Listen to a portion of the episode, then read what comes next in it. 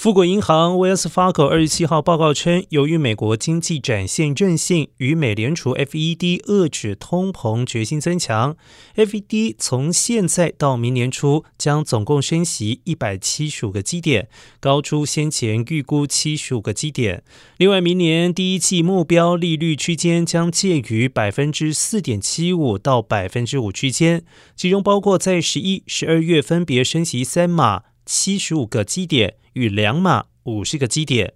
富国银行表示，美国经济展现弹性，FED 将会透过更多货币紧缩政策，以充分减缓经济成长，让通膨率回到百分之二的目标。而该团队也称，联邦公开市场委员会不会在经济疲弱时降息，其政策可能要到明年底才会出现一百八十度的大转弯。